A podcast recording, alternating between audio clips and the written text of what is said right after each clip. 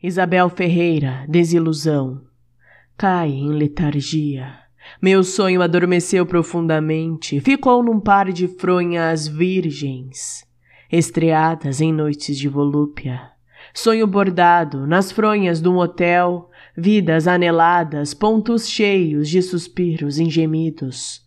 Juntos dormimos, mas nossos sonhos, esses, adormeceram num par de fronhas.